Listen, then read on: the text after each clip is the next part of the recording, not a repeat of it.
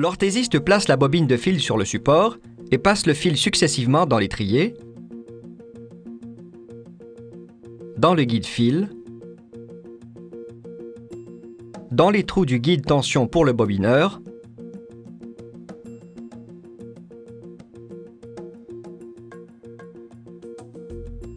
entre les disques de tension du bobineur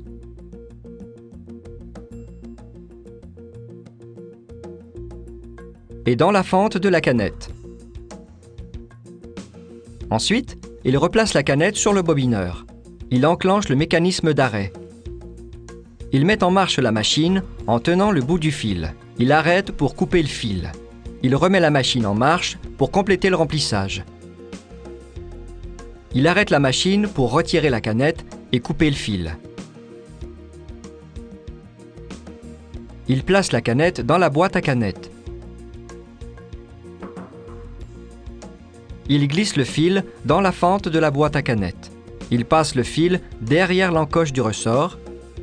Il vérifie la tension du fil inférieur. Il maintient le loquet de la boîte à canettes. Il insère la boîte à canettes dans la navette.